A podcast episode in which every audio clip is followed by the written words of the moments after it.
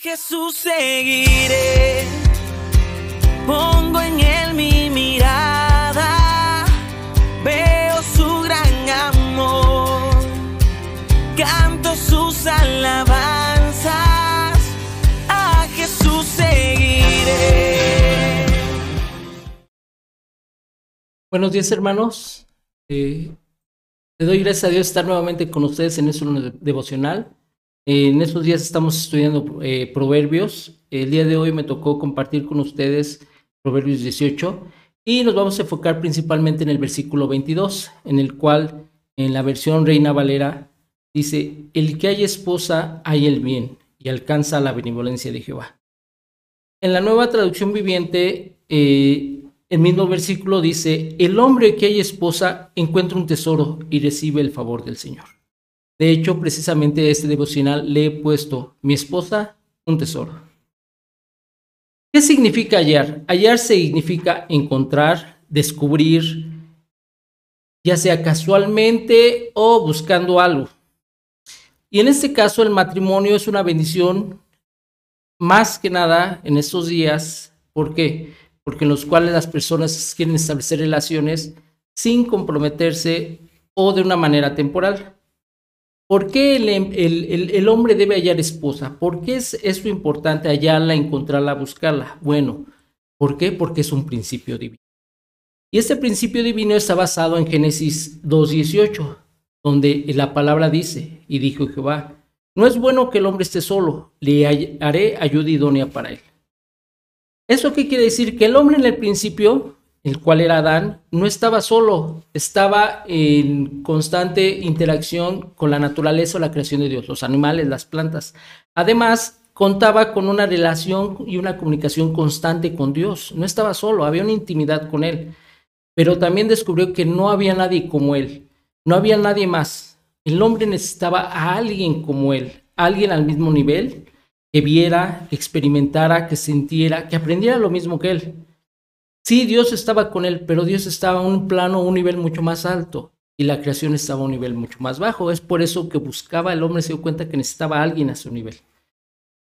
Y Dios sabía de esto y creó a la persona o la pareja perfecta para el hombre. Creó a la mujer. Y desde ese momento hubo una clara distinción entre la humanidad y el reino que Dios creó para él. Adán no podía alcanzar su pleno potencial por sí mismo. Necesitaba una esposa, una pareja, una persona que estuviera a su mismo nivel antes de poder ser padre. Necesitaba a alguien como él para tener esa compañía, necesitar otra perspectiva de vida, porque nadie puede verlo todo, eh, excepto Dios en todo momento.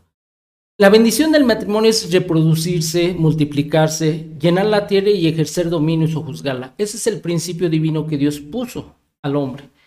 El hombre como corona de la creación le fue esa, esta tarea de ejercer ese dominio, gobierno sobre todo lo que Dios creó. Dios le dio su autoridad y su bendición al hombre. En este caso, a los dos, al hombre y a la mujer. El hombre solo sin compañía puede alcanzar varios, eh, varios objetivos, varios puntos o varias funciones. Va a trabajar, va a producir riqueza, va a ejercer dominio, va a tener una casa, eh, va a cumplir metas para lograr algunos sueños y va a tener influencia, no completa o sí cierta influencia sobre la creación, sobre la creación, perdón. Pero faltan puntos muy importantes para que el hombre cumpla ese propósito para el cual fue creado. Uno, reproducirse. ¿Qué es reproducirse? Bueno, para reproducirse se requieren de dos personas o dos seres iguales, pero diferentes. ¿Qué quiere decir esto? En este caso, un hombre y una mujer iguales en género humano, en nivel de creación, en naturaleza divina, en posición delante de Dios, pero diferentes en cuanto a su sexualidad, en cuanto a, la forma en que son creados. Uno tiene la semilla y el otro tiene el óvulo y la matriz donde esa semilla es fecundada. El hombre provee y la mujer es el depósito de esa provisión. Y la provisión no nada más abarca el recibir la semilla, también es provisión económica, provisión emocional, provisión espiritual, provisión de seguridad y de identidad. Segundo punto, tener una familia. El reproducirse no es solo para tener hijos, es para formar familia donde se transmiten valores, principios, metas, objetivos. Se empieza a ejercer influencia, se abarca más en el plan de Dios para alcanzar el destino y se transmite la genética física, emocional y lo que es más importante, la genética espiritual. Entre más prole o más hijos se tienen, se puede ejercer mayor influencia y dominio sobre esa creación. Punto 3. Ejercer dominio. ¿Qué es ejercer dominio? Cuando se tiene hijos o una descendencia, hay diversidad de talentos en la familia que sirven para influenciar en la creación. Cuando Adán y Eva tuvieron sus primeros hijos, Abel y Caín, uno fue pastor y su influencia se ejercía sobre la creación o sobre los animales, pastoreaba animales. Caín fue un agricultor y su influencia se basaba precisamente en las plantas, en los vegetales que cultivaba. Esa es la influencia que uno puede tener. Por ejemplo, en mi caso, yo como padre soy ingeniero. Tengo influencia sobre la forma en que se construyen las infraestructuras, telecomunicaciones y tomo decisiones al respecto de ese tipo de, influencia o desarrollo en la construcción. Mi esposa es administradora y su influencia abarca lo que son recursos, eh, eh, tanto económicos como materiales que tiene a su alrededor, la distribución de los mismos y en cierto momento dado la influencia sobre los recursos humanos o en este caso que ya le llaman capital humano. Mi hija es médico veterinario zootecnista y su influencia está sobre los animales, sobre su alimentación, sobre su cuidado y salud, obviamente sobre cierto grupo. Mi hijo, que es pequeño, actualmente practica deportes y le gusta las artes. Entonces, su influencia es con personas o compañeros que tienen también esas mismas gustos o actividades. Entonces ese campo o área de influencia sobre la canción se empieza a extender de manera exponencial y tomar decisiones conjuntas como familia. Cuatro, que es un punto mucho más importante en el cual podemos eh, influir, manifestar la gloria de Dios. Dios es espíritu. Dios no es hombre ni mujer, es Dios. Y el hombre y la mujer fueron creados por Dios para manifestar su carácter, su amor, su sabiduría, su consejo, su gobierno, su autoridad. Cada uno tiene características de Dios en su personalidad, tanto el hombre como la mujer. Y por eso es muy importante saber y conocer cómo me creó Dios y debo hallar la ayuda idónea para alcanzar ese potencial para el cual fui creado, manifestando siempre el tiempo, el lugar, la posición. Esa ayuda es mi esposa. La palabra dice que el que encuentre esposa, Dios le ha dado un tesoro. Algo de mucho valor. Un tesoro es algo de mucho valor, precisamente. Algo que no se puede comparar con otro objeto o con un deseo que podamos tener. Porque en esto Dios nos va a bendecir en muchas generaciones. Un árbol, en este caso la Biblia también habla de que nosotros somos un árbol. Un árbol estéril no da semillas. Muere, o sea, muere y ya no trasciende. Pero un árbol que tiene muchas semillas, produce estas durante muchas generaciones. Puede ser miles de semillas. Se va reproduciendo a través del tiempo y a final de cuentas su semilla se reproduce potencialmente durante toda. La búsqueda de la esposa es el parteaguas para producir una vida fructífera y encaminarse a cumplir un propósito mayor en la creación. No se busca esposa para ser feliz, para ser feliz. Yo, porque soy feliz, busco esposa para compartir esa felicidad.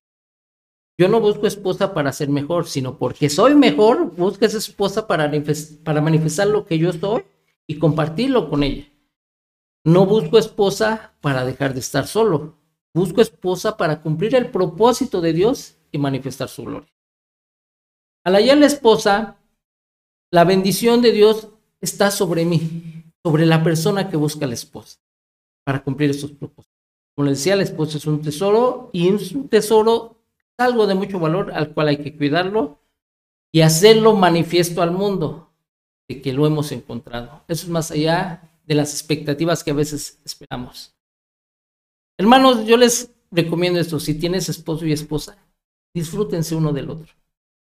Pasen tiempo juntos. ¿Por qué? Porque hay personas que buscan hay personas que tienen y no lo aprecian. Están buscando llenar un vacío que no. Dios por la falta. Mi esposa es un regalo de Dios. ¿Por qué? Es algo incalculable a lo cual yo un día en mi juventud, aún sin conocer de Dios como ahora lo conozco, le pedí que me mostrara quién iba a ser mi esposa. Y cuando la vi, no pensé que fuera ella. No pensé, ¿por qué? Por cuanto no conocía a Dios. Pero cuando conocí a Dios, ya estando casada con ella, me trajo a mi mente ese momento, ese recuerdo, y entonces supe que esa solicitud o esa petición salida desde el fondo de mi corazón fue contestada casi de manera inmediata. Y hoy sé, después de 30 años de casados, el tesoro que Dios me dio, que me entregó para cuidarlo, para mimarlo, para cumplir el propósito que Esta mañana amo a mi esposa, le doy gracias a Dios por esa bendición. Y hermanos, están casados, disfruten a su esposa, reconozcan ese tesoro que Dios les ha dado. Y si no están casados, y si Dios ha puesto en su corazón hallar esa esposa, Dios les está poniendo algo tan hermoso, tan bello, que es un tesoro para cumplir un propósito mayor para sus vidas. Eso no quiere decir que la mujer es algo menos que el hombre. Está igual. Esa mujer es un tesoro. El hombre la tiene que hallar. El hombre la tiene que buscar. Para que una vez que la encuentre, se multiplique exponencialmente las bendiciones que Dios Gracias les doy, hermanos, por esta tarde. Vamos a orar. Vamos a darle gracias a Dios por esta. Dios, gracias te doy esta mañana porque tú eres el que nos llenas con bendición tan hermosa, tan grande, tan preciosa, y nos das a entender cuán valioso es la vida matrimonial, pero cuán hermoso es la esposa, cuán hermoso es tener ese tesoro y hallarlo, mi Dios, porque en ella hay mucha bendición. Gracias te doy, Padre, en el nombre de Jesús. Bendice todos los matrimonios de la iglesia. Bendice a todos mis manos, te doy gracias nuevamente. Llenas de color todo el mundo con tu salvación. Trae